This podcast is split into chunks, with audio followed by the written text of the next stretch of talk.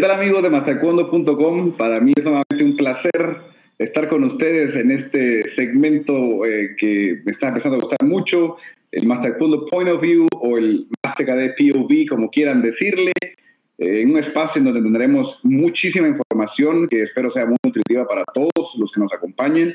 Eh, pues será más allá de, darles pues a conocer lo que pasa en el acontecer eh, del taekwondo a nivel mundial, herramientas para poder desarrollar en todas las áreas en las que conocemos el taekwondo, eh, pues de la mejor forma a través de, opiniones que acá daremos con los colegas y que tendremos eh, seguramente invitados a lo largo de, pues de, de este Master de POV. Sin más, le doy la bienvenida a los protagonistas de hoy, Claudio Aranda y Chava Pérez, ¿cómo están? Hola, hola, ¿cómo va? ¿Todo bien? Qué gusto tenerlos por acá, eh, pues en este espacio, muchachos, en el que vamos a tratar de, compartir con la gente algunas de las experiencias de cada uno y, en donde pues no tengamos tanta experiencia, pues ya tendremos a gente que nos acompañe. Eh, ¿Qué les pareció el primer, el primer segmento, Chavita, el primer POV Bien, la verdad es que me gustó el, formato, me gustó el, me gustó la temática y la verdad es que, pues sí, siento que hacía falta ya una, un, espacio de este tipo para desempolvarnos y poder, y poder platicar de cosas, pues un poquito, no sé, pues más serias, más formales, sin tanto, sin tanto chisme, sin tanto argüende y poder brillar como los exatletas o científicos que, somos algunos de nosotros. Gracias, Chava. Y no, la verdad es que el hecho de, pues ya, eh, que cada vez es allá sin un buen tiempo, pero el tener la posibilidad de que Mastecondo les dé una oportunidad más a todos nuestros seguidores eh, en todas las plataformas. Recuérdense que estaremos eh, en todas las plataformas de, video, YouTube, Facebook, Twitter, Twitch, pero además en todas las plataformas que se les ocurran de, de podcast, de audio, en Apple Music, Deezer, Spotify. Me faltó alguno por ahí, chava, pero, por ahí va la cosa, ¿no? Sí, exactamente. Ya, ya ahorita el podcast ya lo pueden encontrar en todos, en absolutamente todos lados. Eh, como tú dices, Apple Music, Spotify, Deezer, Amazon Music. Eh, y en otras, pues no tan comunes como pues, Podbean, como iHeartRadio, como eh, listen notes, toda, o sea, si son parte del mainstream y usan las populares está bien, pero si son también pues asquerosos hipsters y les gusta usar unas que no toda la gente conoce, ahí estamos también. Y ahora con la compra de Twitter por parte de Elon Musk, no tenemos ningún problema, Chava. Hasta ahorita ninguno. De hecho, eh, de hecho, pues todavía no cambia nada en Twitter, así que por lo mientras estamos bien. Eh, pueden disfrutar este episodio también por Twitter. Por ahí queda, por ahí queda colgado. Así que bueno, este, pues vamos a disfrutar de este segmento. Metámonos ya en materia eh, y no te dejé hablar mucho si lo querés ver así, porque hoy vas a ser el que más va a hablar. En realidad, eh, a final del podcast anterior, pues invitaste a la gente a que compartiera las opiniones, a que nos dijera sobre qué querían hablar. Y pues eh, tengan por seguro que vamos a tomar en cuenta lo que ustedes por allí comenten. De hecho, tenemos ya guardado que será en, próximos, en próximas ediciones el comentario, entre otros, eh, pero de los próximos que vamos a atender será de nuestro amigo el profesor Marco Antonio Vanegas, que nos sugirió el tema de las lesiones en los deportistas de alto rendimiento, tomando en cuenta el punto de vista médico y la biomecánica. Así que prepararemos para ustedes, en base a la sugerencia de nuestro amigo y, y, eh, este tema para compartirlo con todos ustedes, porque de eso se trata, de que sea eh, nutritivo en todas las vamos a cubrir y así podamos desarrollar nuestro arte marcial. Pero metiéndonos en materia, Claudio, te decía, hoy tenemos un, un programa, un segmento en el que vamos a hablar exactamente de la especificidad o el principio de la especificidad para mejorar el rendimiento en el taekwondo Ese es el titular de un artículo que ya está, ya lo ver eh, en mastercondo.com eh, de forma escrita. Ya pueden disfrutar de, este material interesante que, que ha compartido para nosotros. Entonces quisiera que entráramos ya y nos dijeras, en términos generales, Claudio, ¿a qué le llamas la especificidad eh, eh, para mejorar el rendimiento en el taekwondo? Esto es una entrevista, ¿no? Parece, me siento entrevistado, ¿no? para que nos expliques tu artículo porque yo no lo entendí. Claro, claro, está bien. A ver, la especificidad simple, o sea, vos tenés que trabajar en lo que sea, en lo que, en lo que hagas, de la forma, o llamémoslo, eh, Chava, eres músico, ¿sí o no? Ok, perfecto.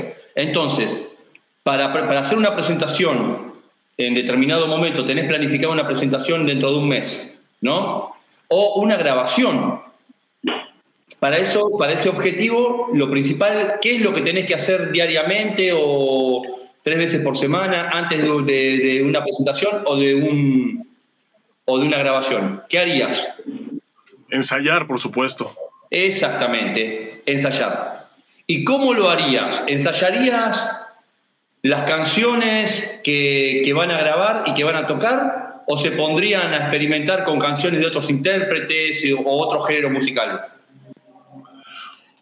No, evidentemente ensayas lo que vas a, a, grabar o lo que vas a tocar en el escenario, por supuesto.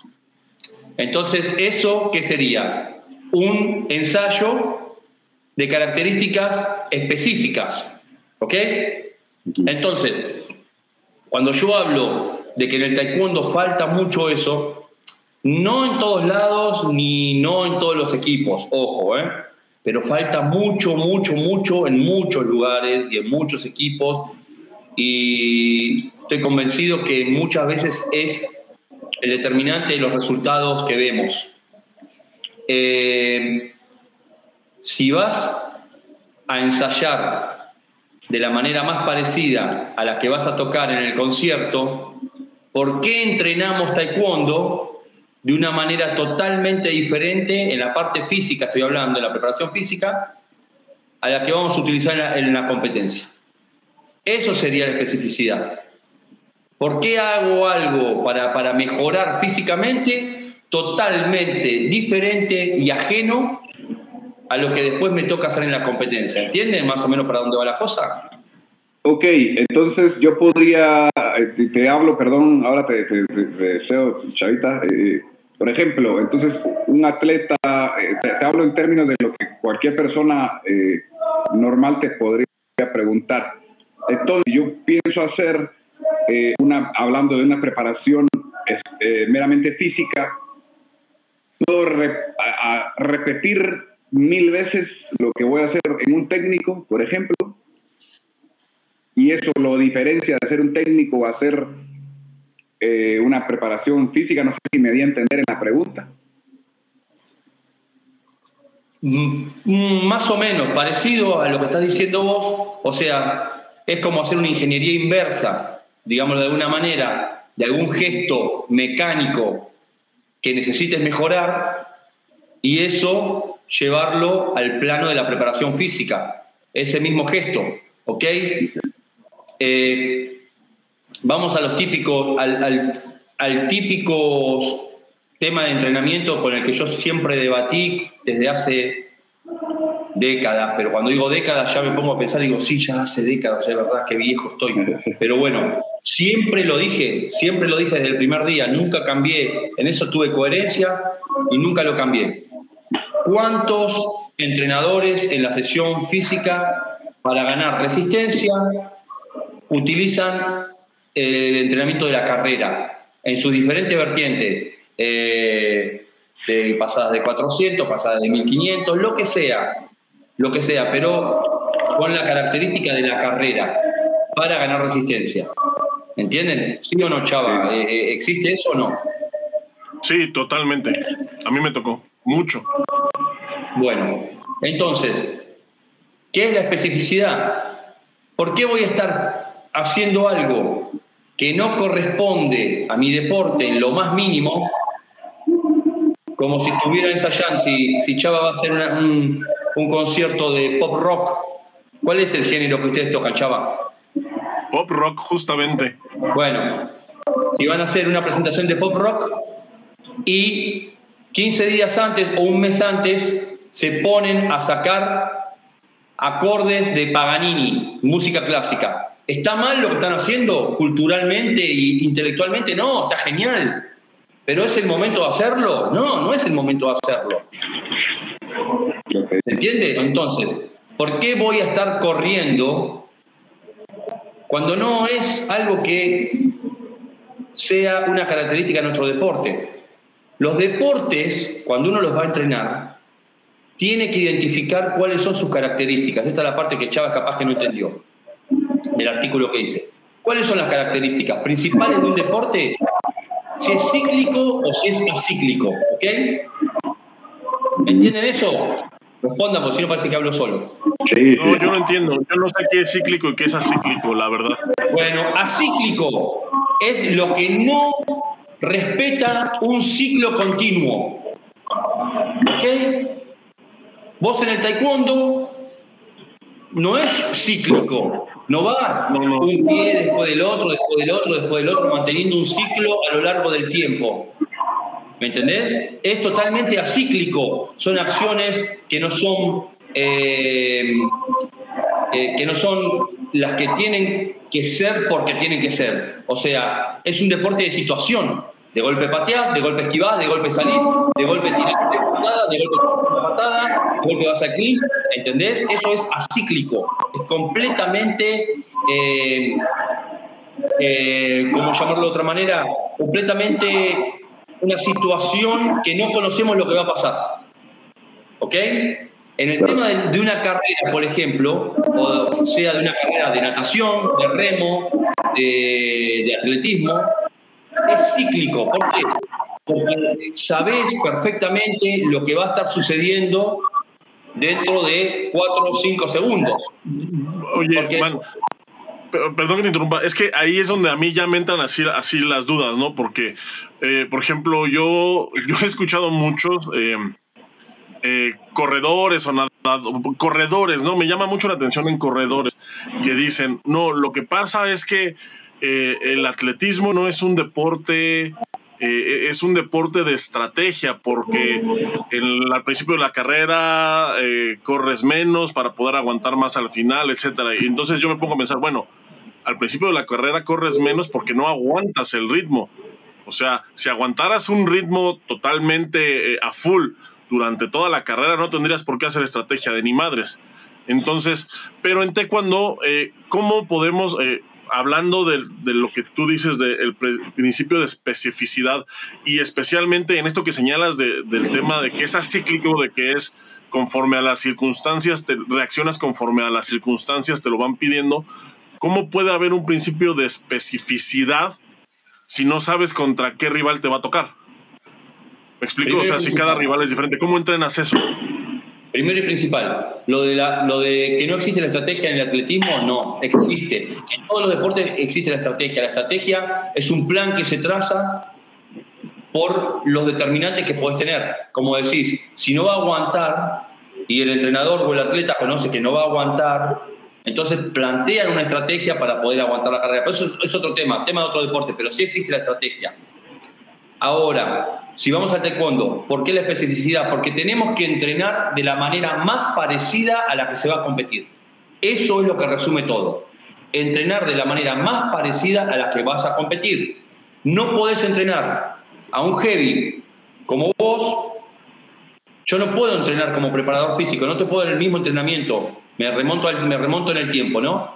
Y darte el mismo entrenamiento a Chava que a un Damián Villa, por ejemplo un tipo explosivo rápido de intercambio, con Chava una categoría totalmente opuesta, una categoría heavy, mucho más fuerte, pero mucho más lenta al mismo tiempo por las características de la categoría en sí, por las características fisiológicas de ese individuo. No se puede, no, no, no, no vas a encontrar el mismo combate. Entonces no puedo plantear el mismo entrenamiento físico para un liviano que para un pesado. No puedo plantear el mismo entrenamiento físico para una mujer que para un hombre, no lo puedo hacer.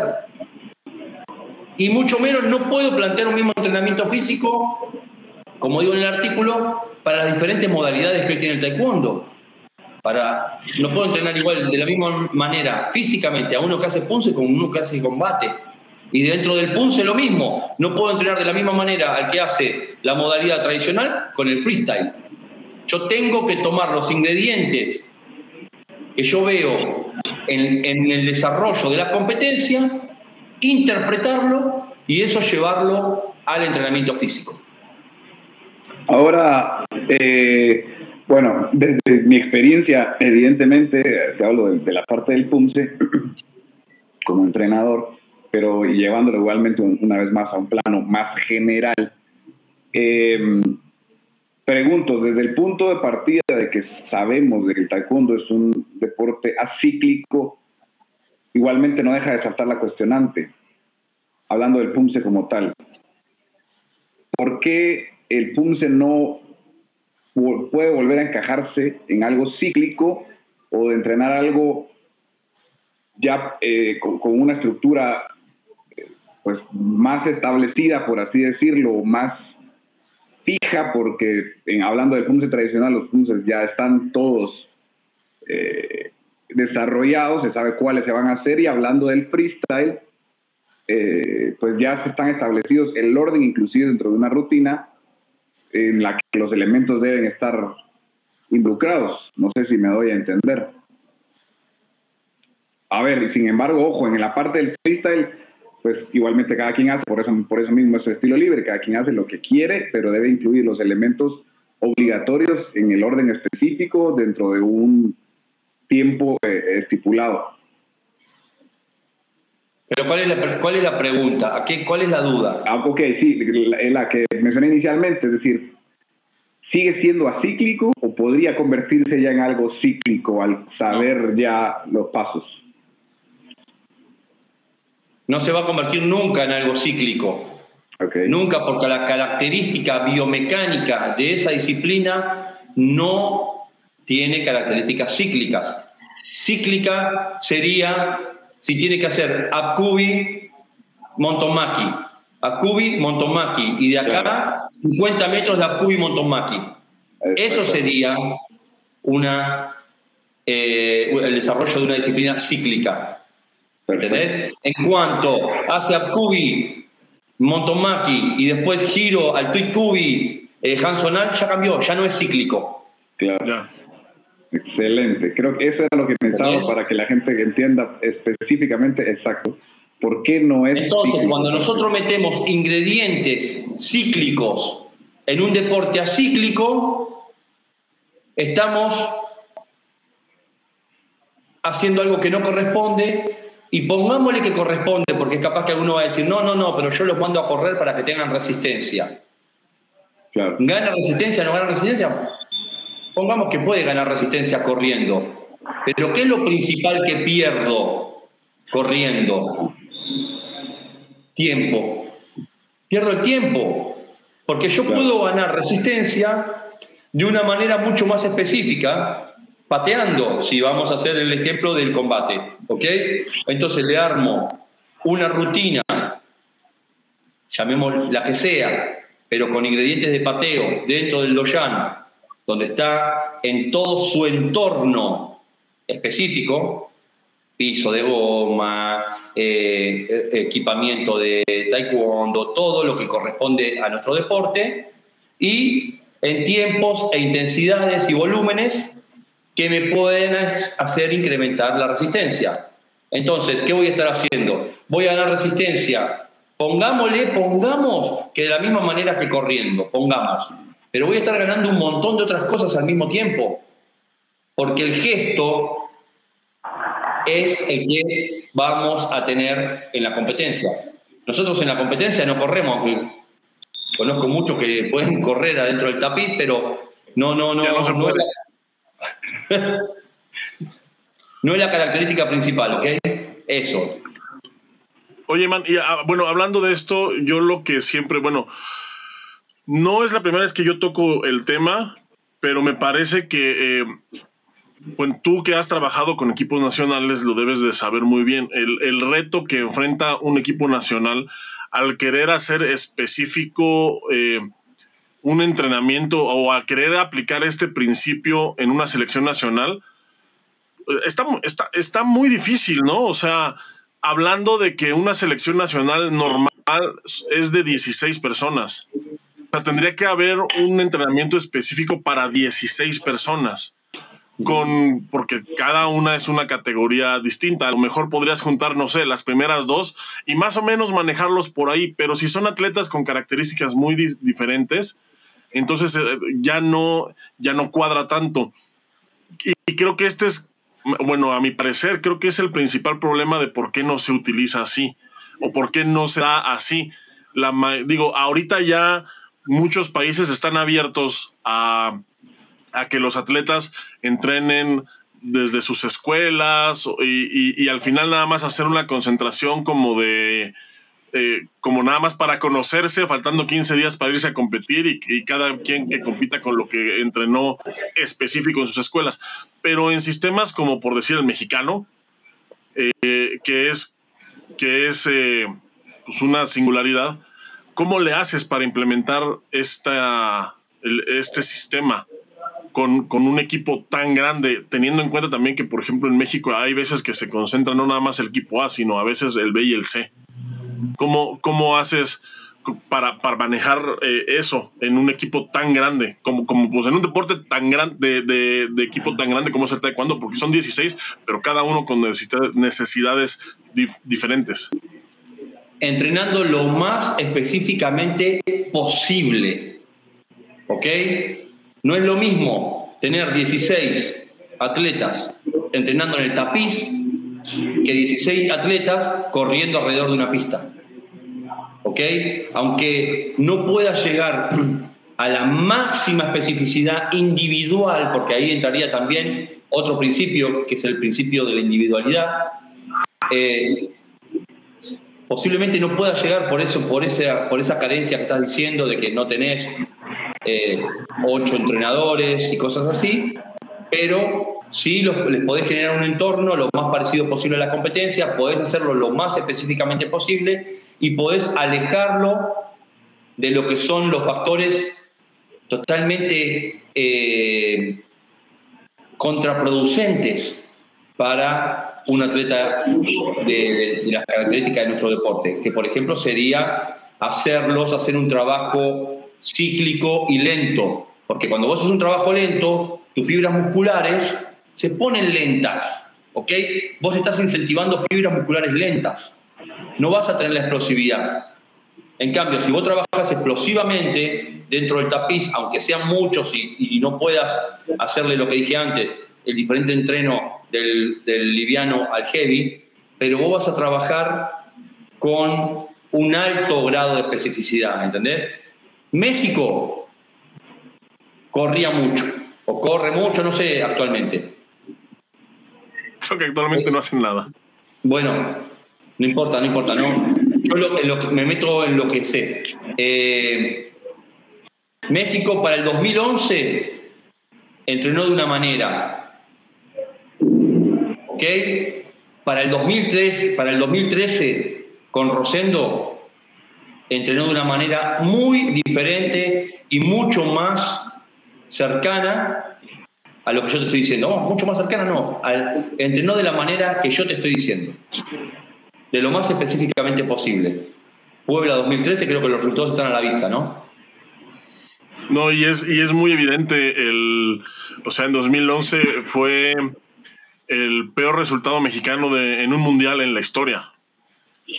Y luego, dos años después, en 2013, cuando se hicieron cambios eh, muy radicales en el equipo, y en solo dos años, o sea, pasó de ser el peor equipo mexicano en mundiales de la historia a ser el segundo mejor. Yo podría contar intimidades de lo que fue el entrenamiento de México en el 2013. Todos saben la, amistad que me, que me liga con Rosendo y con Gulsa. Y habíamos estado trabajando juntos en Guatemala unos años antes. Y cuando le tocó la oportunidad de trabajar en México, bueno, hablamos mucho y hizo un trabajo impresionante y los resultados están a la vista. No tocó la pista, ¿eh? No tocó la pista, no la tocó. Ni una vez. Interesante. No, y, ahorita, y ahorita eh, bueno, justamente Rosendo y Bulls están con Francia y es un equipo que se ve pasadísimo de lanza, ¿eh? O sea, es de los pocos equipos que ha ganado medallas en los tres Grand Prix. Oros, además. O sea, es este. Se ve el equipo francés, la verdad, bien, bien sólido. Yo creo que es, es uno de los equipos que va a valer la pena mucho verlo ahorita en, en Guadalajara, porque sí se ve el trabajo que están haciendo y la verdad es que estoy, eh, pues sí tengo algo de morbo de ver cómo les va ahorita en el Mundial ya con, ya con el equipo, el equipo completo, porque tú pues, sabes que a los Grand Prix pues, no pueden entrar todos, ¿no? Y aparte son categorías olímpicas.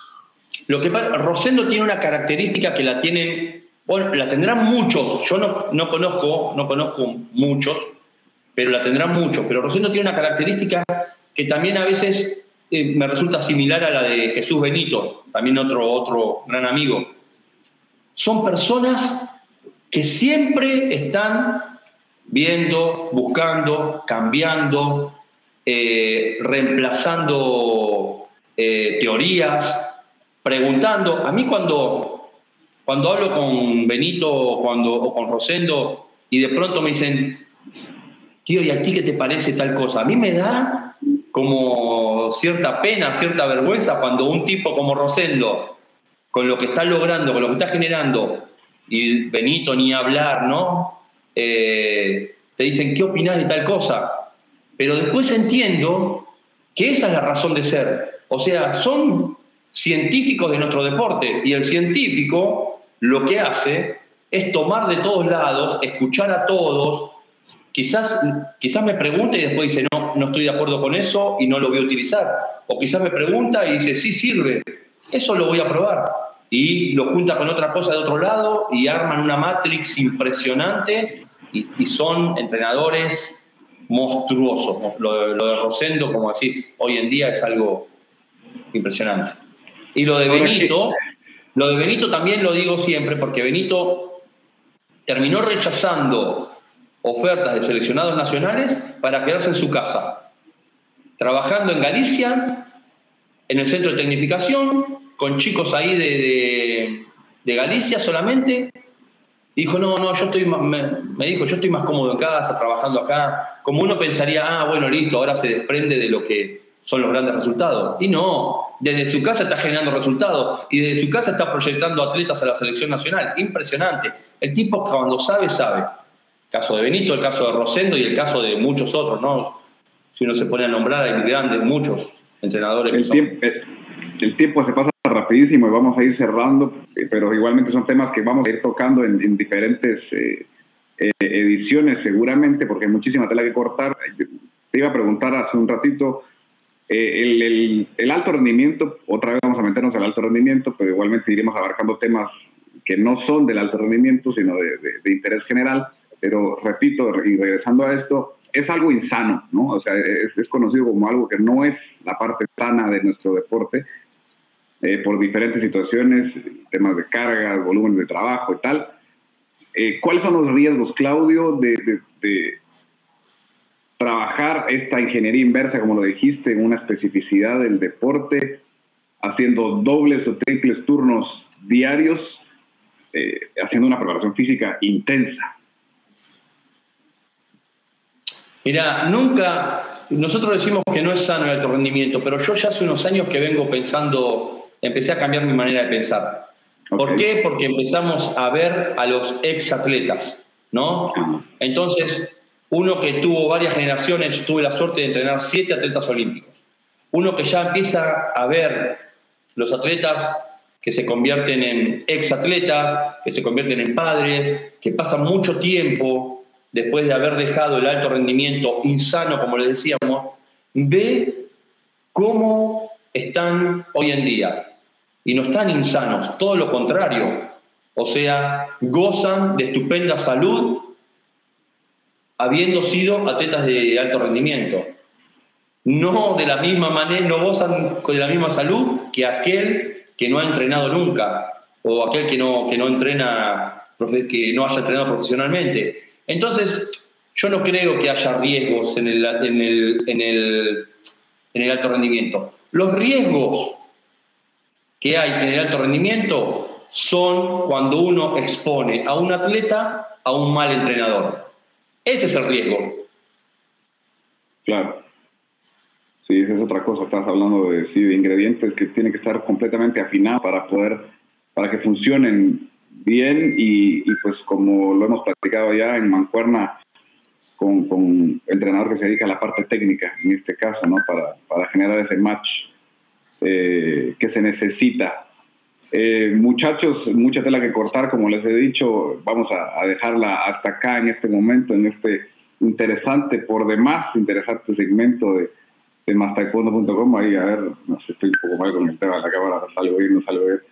Eh, pero invitarlos a que estén siempre conectados, gracias Chavita, a, a, a mastaekwondo.com, líder mundial información sobre taekwondo, en este segmento que va a tener mucha mejor frecuencia, eh, eso esperamos, eh, a eso estamos apuntando para llevarles a ustedes temas de, esta naturaleza y de, diferente, para poder tener herramientas, como dije inicio, y desarrollar el taekwondo en todos los niveles. Eh, pues bueno, ir finalizando y con sus ideas, Chava, de lo importante que, que después de esta charla que puede llegar a ser la especificidad en el deporte. Bien, pues bueno, bueno yo no soy, eh, yo sí, yo no soy científico eh, en, nada, pero sí me, pues me parece muy importante conocer este tipo de temas incluso eh, como atleta, porque normalmente como atleta, usted es lo que platicábamos ahorita tras bambalinas, ¿no? Por ejemplo, yo corría muchísimo y me decía Claudio, nadie se quejaba, pues sí, todos se quejaban, pero lo hacíamos de todas formas, ¿no? Porque es este, pues porque es lo que, lo que nos tocaba hacer como atleta, es lo que te toca hacer, ¿no? Entrenar. Eh, pero sí me parece valioso que justamente como atleta o como alguien, aunque no estés del lado del entrenador o aunque no estés del lado científico, conozcas un poquito de estos temas para que sepas en dónde estás parado y para que sepas los beneficios o los perjuicios que te trae entrenar de una u otra manera. Especialmente me parece que es relevante en estos tiempos porque como lo dije, me parece que lo he dicho muchas veces desde que se estrenó este nuevo reglamento y, con las políticas que WT ha, ha, planteado en los últimos, en los últimos meses de que ya no necesitas una federación para ir a eventos G2, de que, eh, eh, bueno, el tema del ranking que se vuelve más relevante cada vez. Y, creo que estamos eh, acercándonos a una era de, que va a ser un deporte hiperindividualizado. Me, yo, yo lo he dicho muchas veces, creo que apunta o, o el taekwondo se va a convertir en algo como el tenis y, todo, ahora ya hasta los combates se ganan por sets. Entonces me parece que para allá va, yo creo que falta mucho para ver un símil, pero todo lo que veo que se está haciendo apunta para esa dirección y temas como este me parece que van a cobrar muchísima relevancia en el futuro. Y como siempre, pues aquí los tratamos primero. Excelente, Chavita, muchas gracias por acompañarnos y hacer que esto sea posible. Claudio, entonces, terminamos y cumplimos con la especificidad, hará que lleguemos a nuestros objetivos más rápido y de mejor forma. Sí, tal cual. Y es lo que acaba de decir Chava, si todo está cambiando, si ahora se gana por set, todo hay que replantearlo y eso hay que replantearlo en el, en el tema del entrenamiento, ¿no? Permanentemente. Todo lo que vaya sucediendo en la competencia y con el reglamento repercute directamente en la metodología que se va a utilizar para alcanzar los objetivos. Excelente, gracias Claudio por tu aporte, gracias muchachos, gracias a todos los que nos sintonizan a través de todas las plataformas disponibles. Eh, pues este tema seguramente lo traeremos y porque por, por iniciativa propia estoy seguro de que haremos hablar a Claudio un poco más con el tema de la aprobación física y específicamente del PUMSE.